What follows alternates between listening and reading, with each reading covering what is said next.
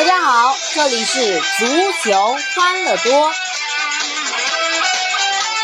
这一期我们来聊一聊我们的国足。中国足球啊，这个世界杯预选赛亚洲区四场比赛只得了一分，实在对中国足球很不利。先是二比三输给了韩国。赛事主场零比零平了伊朗，最让人不可思议的，就是那零比一输给叙利亚的那那场比赛。之后，中国又在客场零比二输给了乌兹别克斯坦。啊，只得一分，这个积分实在让人不能接受。中国队为什么会这样呢？为什么四场比赛只积一分呢？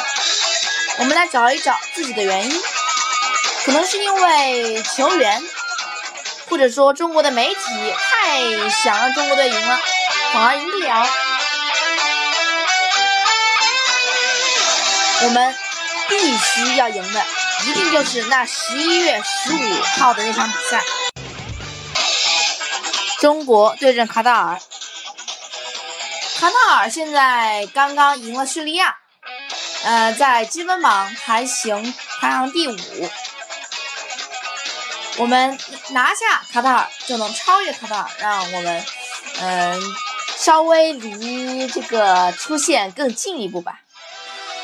嗯，我们又得到一个好消息，就是世界杯马上就有可能扩军至四十队，或者至四十八支球队。如果说是由三十二支球队变成四十八支球队的话，至少会给亚洲区三个名额，这样中国的出线几率又多了许多。如果说是三十二支球队变成四十八支球队的话，就我们首先会选出十六支种子队，然后在剩下的三十二支球队。再进行一次淘汰赛，也就是说，有十六支球队会进行世界杯的一轮游。也不知这个消息对中国是否有利啊？总之，中国足球应该多多努力。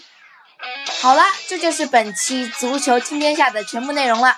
感谢您的收听，我们下期再见。